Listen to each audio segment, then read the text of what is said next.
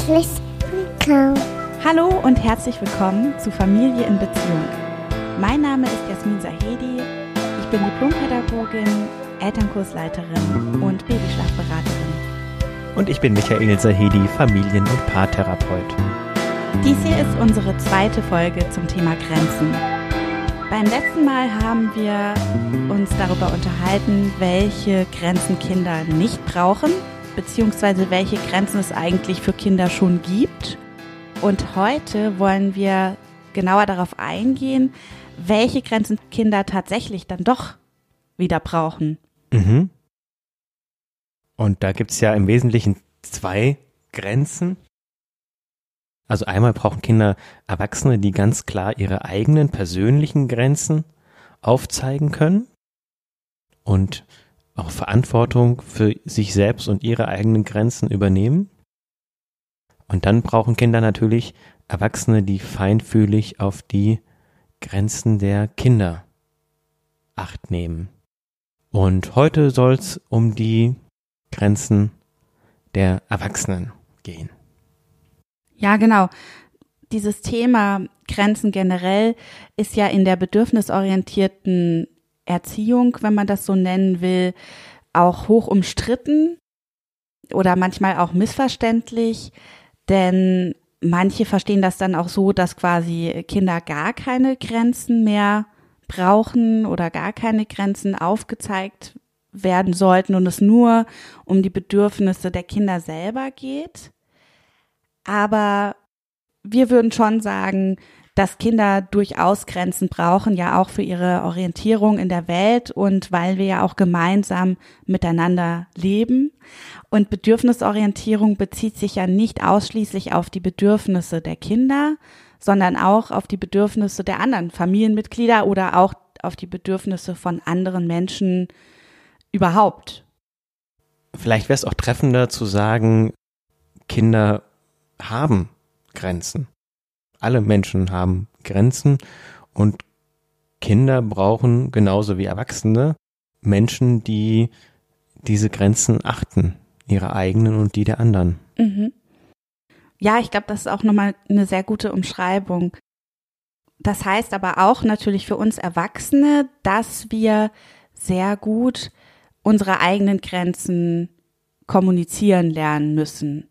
Mhm. Und ich glaube, das und spüren. und spüren müssen. Also erstmal spüren und dann kommunizieren. Mhm. Und das ist das, was wir dir heute auch mitgeben wollen, auf den Weg geben wollen und dir aufzeigen wollen, wie du da rankommst, weil das ist ja nicht immer so einfach.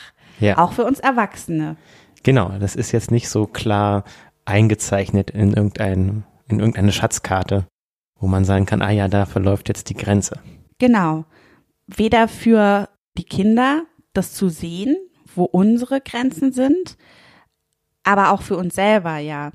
Ne? Ja. Also wir müssen ja selber lernen, uns abzugrenzen wiederum. Nicht nur den Kindern gegenüber, sondern vielleicht auch anderen Erwachsenen gegenüber. Ja, und diese eigene Schatzkarte auch erstmal kennenzulernen und erstmal zu zeichnen. Mhm. Mhm. Wie kann ich mich denn da annähern, meine eigenen Grenzen besser kennenzulernen? Ja, das ist ja wirklich eine, eine Lebensaufgabe. Also ich glaube, wir haben Grenzen, die uns ganz klar sind mittlerweile. Und wir haben Grenzen, von denen wir vielleicht jetzt noch nichts wissen. Und wir werden uns unserer Grenzen auch immer nur bewusst, wenn irgendjemand damit kollidiert. Ja, das ist das übertritt. Komische daran. Ja, ja. Und Kinder übertreten ja ständig unsere Grenzen, weil sie es gar nicht anders können. Gerade die kleinen Kinder. Und die haben natürlich erst recht nicht diese Schatzkarte, die wir ja selber nicht haben. Also woher sollen die wissen, wo wir unsere persönlichen Grenzen haben? Und wenn wir uns auf die Suche nach unseren eigenen Grenzen machen, können wir, glaube ich, auf jeden Fall sagen, dass Kinder uns da eine große Hilfe bei sind. Mhm. Ein großer Beschleunigungsfaktor. Ja, das ist ja, glaube ich, somit eine der tollen Aspekte beim Elternsein. Ich glaube, das würden wahrscheinlich viele Eltern auch so unterschreiben, ne? Also, dass die Tatsache, dass man Kinder hat und wie einen das eben herausfordert und fordert, auch wirklich das so beiträgt, dass man selber nochmal wächst. Ja, wobei wir es im Alltag nicht immer so erleben, dass wir jetzt denken, oh toll, da habe ich jetzt wieder eine super Lerngelegenheit, sondern wir betrachten es dann vielleicht eher so durch die Schuldbrille. Ja, ja, aber schon, also wenn wir in der Lage sind, das als Chance zu nutzen, dann kann das ja wirklich großartig sein. Ja. Mhm. Und dann, wenn ich diese Schatzkarte weitgehend gezeichnet habe, was ja wie gesagt eigentlich eine Lebensaufgabe ist, dann hört es ja auch noch nicht auf.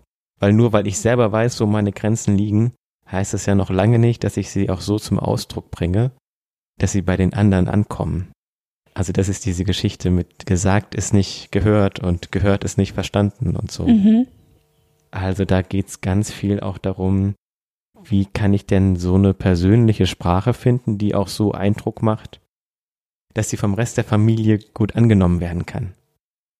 Dazu haben wir ja auch schon eine Folge gemacht. Mhm. Das war unsere erste Folge von diesem Podcast, als wir noch einen ganz anderen Namen hatten. Mhm. Und da ging es um eine klare und direkte Sprache, eigentlich auch schon genau darum, wie man die eigenen Grenzen aufzeigen kann, durch die Art zu sprechen schon. Ja, und ich glaube, das Thema wird uns auch noch weiter verfolgen. Ja, und wenn uns das schwer fällt, wenn wir das Gefühl haben, unsere eigenen Grenzen werden in der eigenen Familie nicht respektiert, dann lohnt sich das hinzuschauen, bei sich selbst hinzuschauen und zu fragen, warum fällt es mir auch so schwer, meine Grenzen auf eine Weise deutlich zu machen, die bei den anderen ankommt?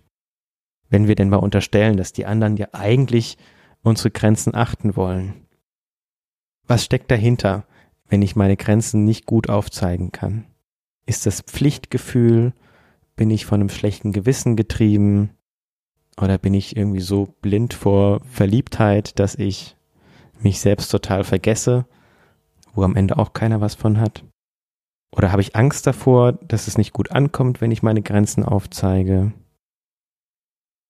Und auf jeden Fall sollten wir damit nicht zu lange warten, weil sonst platzt uns irgendwann der Kragen. Und wir sollten auch nicht lange uns rechtfertigen, wenn wir auf irgendwas keine Lust haben, wenn uns irgendwas zu weit geht. Ich denke, um da nochmal von der anderen Seite dran zu kommen und das besser zu spüren, ist auch manchmal die Frage ganz gut, was brauche ich eigentlich? Also erstmal zu überlegen, was brauche ich, um dann auch wiederum sagen zu können, was brauche ich nicht oder was kann ich auch nicht leisten. Mhm. Oder wo muss ich mir vielleicht Hilfe holen, wenn mir etwas zu viel wird ja, was sind denn deine Ideen, Jasmin? Wie können wir uns unseren eigenen Grenzen annähern und die ein bisschen mehr ins Bewusstsein holen? Also so wie ja eigentlich immer ist da die Frage oder ist die Lösung eigentlich sehr viel Selbstreflexion, sehr viel in sich hineinspüren, eigene Gefühle und Gedanken sich angucken und hinterfragen. Also zum Beispiel in der Beziehung zum eigenen Kind wie nehme ich denn überhaupt einen Grenzübertritt meines Kindes wahr? Das ist ja auch schon manchmal so. Ähm, wir hatten das ja, glaube ich, auch letzte Folge schon, dass es manchmal Eltern gibt, die eigentlich jegliches Verhalten, also jegliches Verhalten, das ihnen selbst nicht gefällt, damit erklären, dass das Kind jetzt mal wieder Grenzen austeste mhm, und das mhm. irgendwie total nervig sei und irgendwie im Zaum gehalten werden muss. Und für mich ist dann eher die Frage, wie reagiere ich darauf? Wie nehme ich das wahr? Was nehme ich überhaupt als Grenzübertritt wahr? Kinder sind ja grundsätzlich neugierig, wissbegierig, wollen sich erleben, wollen sich erfahren, nehme ich so etwas schon als Grenzübertritt wahr, wenn ein Kind etwas experimentiert vielleicht, wenn es zum Beispiel irgendwie rumpanscht mit, mit, dem, Essen. mit dem Essen oder mhm. so, ist das ein Grenzübertritt oder kann ich das wahrnehmen als ja einfach neugieriges Forschungsverhalten sozusagen meines Kindes? Mhm. Oder letztes Mal in der anderen Grenzenfolge hatten wir ja auch dieses Beispiel mit der Frage, wo ein Kind äh, an seine Mutter eine Frage nur gestellt hat und die Mutter hat da dann schon richtig pampig drauf reagiert, sozusagen, was ist das schon für eine Frage? Wie kannst du mich sowas Blödes fragen? Mhm. Also im Grunde genommen hat die Mutter ja schon die Frage überhaupt als Grenzübertritt wahrgenommen, ja. Ich muss gerade an, an Schimpfwörter auch denken. Mhm. Also es kommt ja dann irgendwann auch so eine Phase, wo Kinder alle möglichen Schimpfwörter für sich entdecken und einfach Spaß daran haben, auszuprobieren, wie reagieren dann jetzt verschiedene Erwachsene darauf. und für den einen Erwachsenen, der reagiert auf ein äh, Du Arsch und sagt, ah ja, hast du ein neues Wort gelernt und ein anderer rastet völlig aus und sagt, ich lass mich doch nicht von einem Dreijährigen als Arsch bezeichnen, das ist doch eindeutig ein Grenzübertritt. Mhm, genau.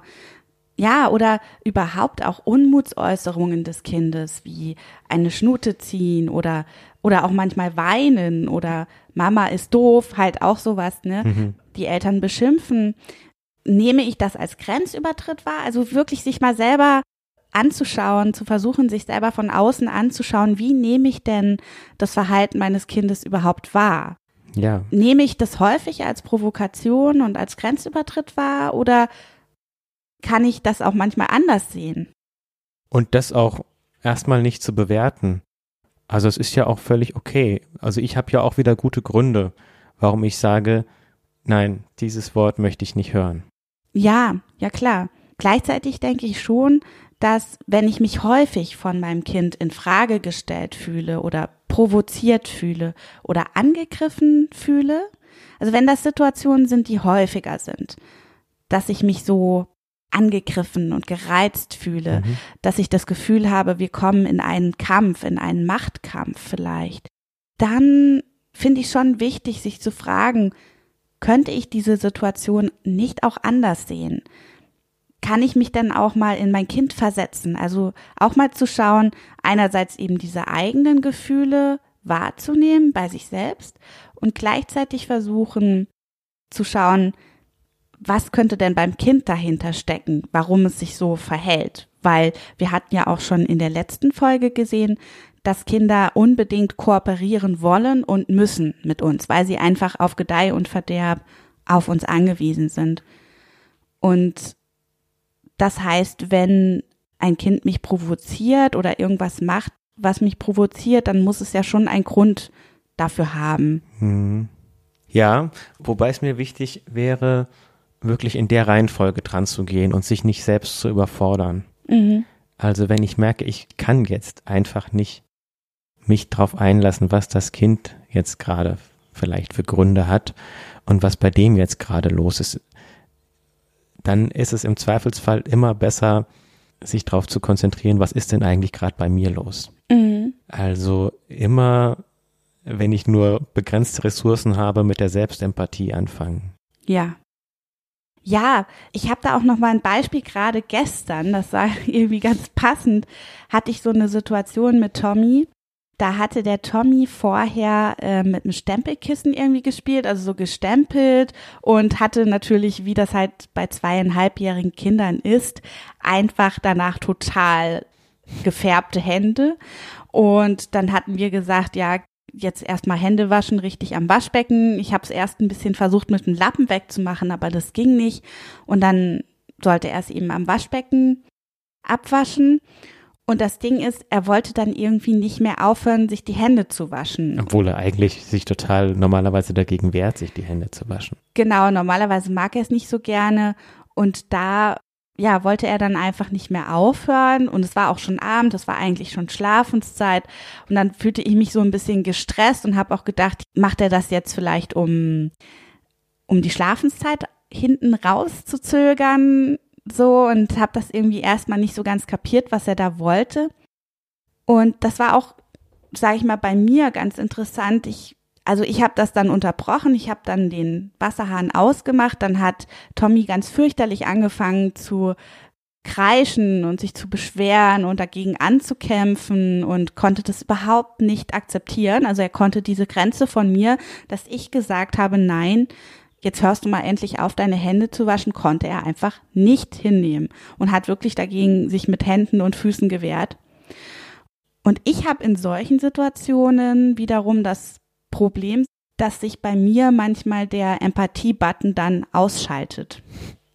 Das hat wiederum mit meiner eigenen Kindheit zu tun, würde ich sagen, dass ich sowas dann nicht so gut begleiten kann, manchmal.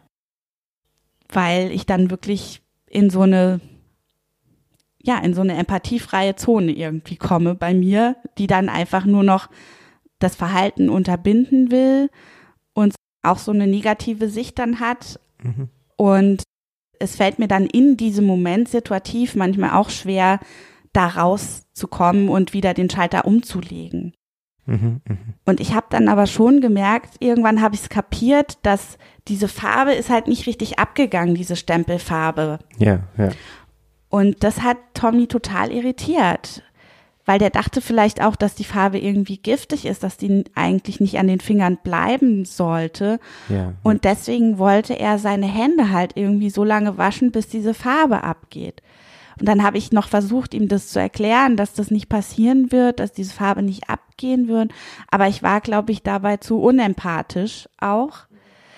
Und ich muss sagen, ich war dann sehr froh, dass du dann wiederum dazugekommen bist und übernommen hast, weil wenn bei mir sich dieser Empathie-Button ausschaltet, dann brauche ich erstmal wirklich eine Auszeit, um da wieder zurückzufinden ja, dazu. Und das ist sozusagen für mich noch was, woran ich jetzt noch wachsen kann. Also für mich ist das eine Entwicklungsaufgabe wiederum, mir das wieder zurückzuholen, dass ich in solchen Situationen dann eben auch empathisch reagieren kann und verstehen kann, dass Tommy das jetzt nicht macht, um mich zu provozieren oder um irgendwas hinauszuzögern, zum Beispiel Schlafenszeit hinauszuzögern oder so, sondern in diesem Moment, also wenn er sich wirklich so mit Händen und Füßen gegen was wehrt, dann hat das schon auch einen handfesten Grund. Das mhm. kann manchmal so äh, ganz irrational einfach so seine Gedanken, wie Kinder sich manchmal irgendwie was denken, sein. Aber es bringt ja dann nichts, wenn ich einfach sage, nee, das ist hier Quatsch, was du dir denkst und auf diese Art und Weise so unempathisch versuche, ihn davon wegzukriegen.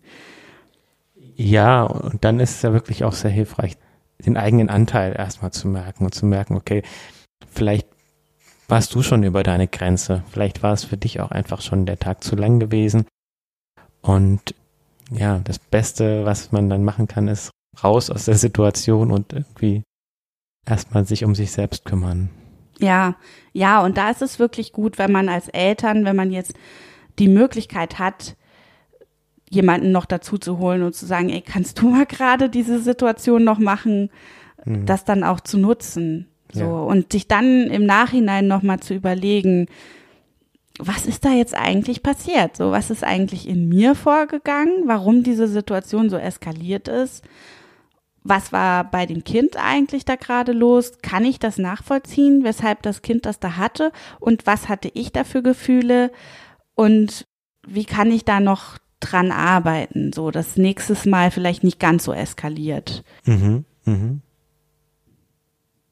Also nochmal als Fazit aus dieser Geschichte, wir sind wirklich als Eltern auch aufgefordert, unsere eigenen Affekte, unsere eigenen Emotionen in Bezug auf das Verhalten von unserem Kind zu hinterfragen und mal zu schauen, wie reagiere ich denn auch auf bestimmte Situationen mit meinem Kind. Ja, genau.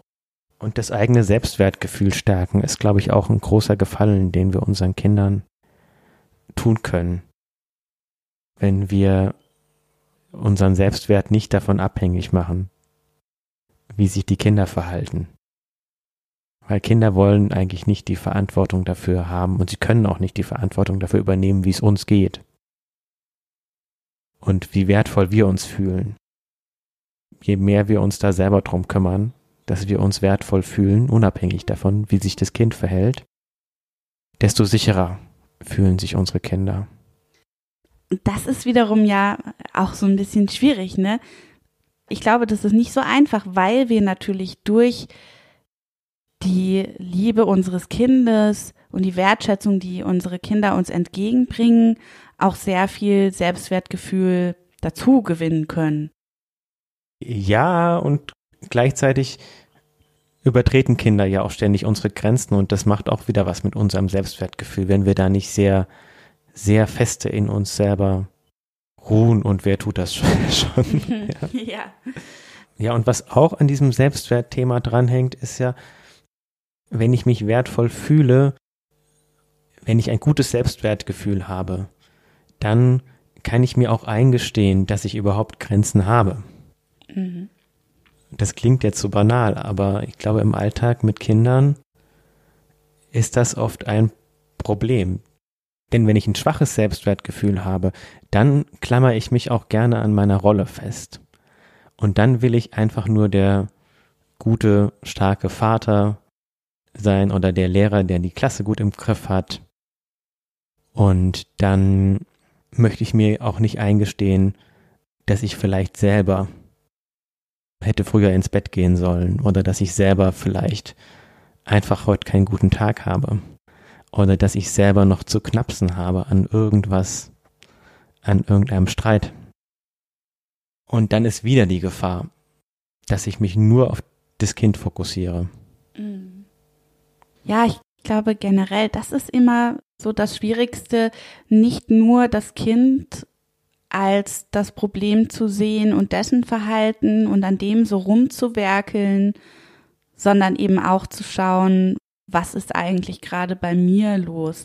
Ja, ja, und dieses Rollenspielen. Mhm. Also der Jesper Juhl sagt auch, wenn wir Erwachsene spielen, spielen die Kinder Kinder. Mhm. Also was heißt das denn ja. nochmal genau? Kannst du das nochmal erklären? Wenn ich zu so einem Floskelautomaten werde. Mhm. Und das kann auch ein ganz freundlicher Automat sein, der mal sagt, du musst es doch jetzt wirklich mal einsehen. Wir haben es jetzt oft genug besprochen. Papa muss sich ja auch einmal ausruhen dürfen. Wir haben das ganz klar vereinbart. Genau. Und dann kann ich auch ganz schön pädagogisch meine ganzen Gründe aufzählen. Aber dann bin ich ja als Mensch überhaupt nicht greifbar.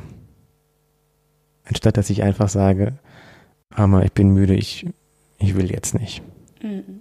Genau, und also das heißt, wenn ich quasi mich hinter diesen Floskeln verstecke, dann spiele ich sozusagen Erwachsene, als sei ich Erwachsener, als ich vielleicht in dem Moment bin. Und was machen dann die Kinder, wenn die Kinder Kinder spielen? Was heißt das? Wie verhalten die sich dann? Also wenn ich jetzt zum Beispiel immer sage, Ellbogen vom Tisch, man hat gerade zu sitzen und spiel nicht mit deinem Essen, anstatt einfach zu sagen, Hammer, ich kann das gar nicht mit ansehen.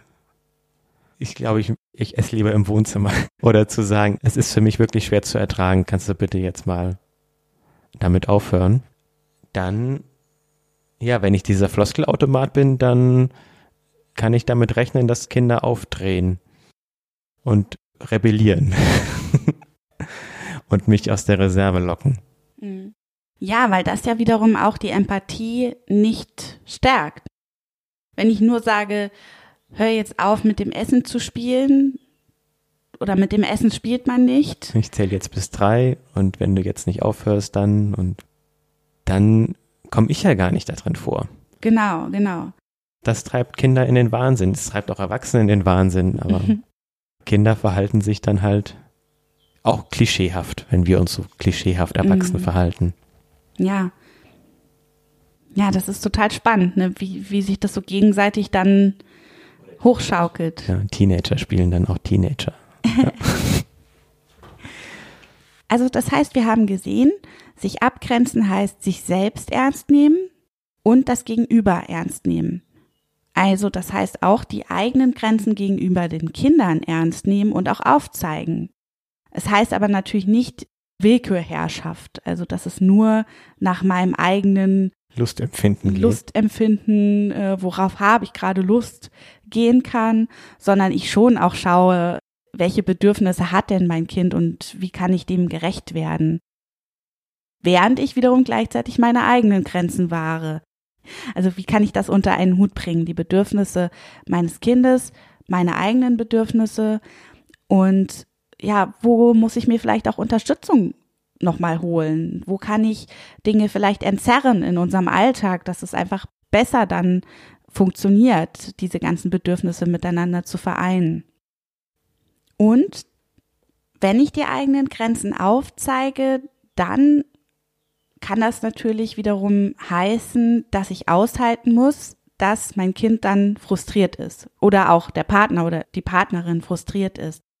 Also bei Kindern heißt das dann, dass ich womöglich eben aushalten muss, dass das Kind dann weint oder auch motzt und dass ich diejenige Person ist, die das ausgelöst hat, quasi dadurch, dass ich gesagt habe, ich will jetzt nach Hause gehen. Mhm. Und da kommt wieder die Co-Regulation ins Spiel. Die hatten wir ja auch schon an anderer Stelle, dass ich dann eben diese Gefühle des Kindes wiederum begleite. Und zum einen eben die Empathie des Kindes fördere, aber auch dem Kind selber Empathie zurückgebe und ihm eben spiegele, dass es okay ist, dass es sich jetzt ärgert, dass ich jetzt aber als Erwachsene entschieden habe, dass wir das so machen.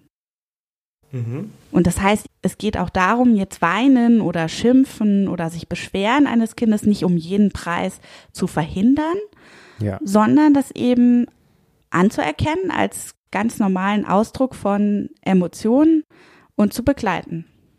Ja, und ganz wichtig, dass die Kinder die Erfahrung machen, dass unsere Beziehung nicht in Frage gestellt ist, nur weil sie bei uns an eine Grenze gestoßen sind. Mhm. Das erleben nämlich Kinder schnell so dass sie das Gefühl haben, nicht mehr geliebt zu sein oder irgendwie falsch zu sein, wenn sie bei uns an eine Grenze stoßen. Und ja, je besser wir Erwachsene in der Lage sind, Verantwortung für uns zu übernehmen, desto wahrscheinlicher wird auch das Kind gut mit unseren Grenzen klarkommen. Und eigentlich alles, was wir heute gesagt haben, können wir eins zu eins auch auf den Umgang mit anderen Erwachsenen übertragen. Jetzt haben wir heute darüber gesprochen, wie wir gut für unsere eigenen Grenzen Verantwortung übernehmen können. Und ich würde gerne noch eine Folge darüber machen, wie wir Kindern dabei helfen können, Verantwortung für ihre Grenzen zu übernehmen.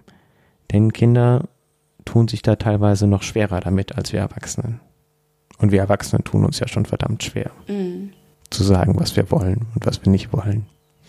Ja, absolut. Es gibt ja auch dieses spannende Phänomen, glaube ich, was viele Eltern, die so in diesem bedürfnisorientierten oder bindungsorientierten Beziehungsstil oder Erziehungsstil unterwegs sind, bestätigen würden.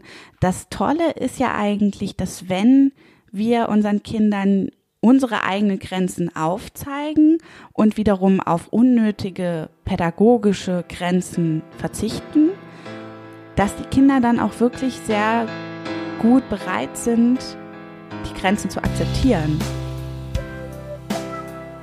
Also wir haben gemerkt, irgendwie ganz passend zu dem Thema Grenzen, dass wir uns auch zeitlich begrenzen wollen und uns in Zukunft auf eine halbe Stunde festlegen wollen, weil wir gemerkt haben, dass einige mit dem Hören gar nicht hinterherkommen und das wäre ja natürlich sehr schade.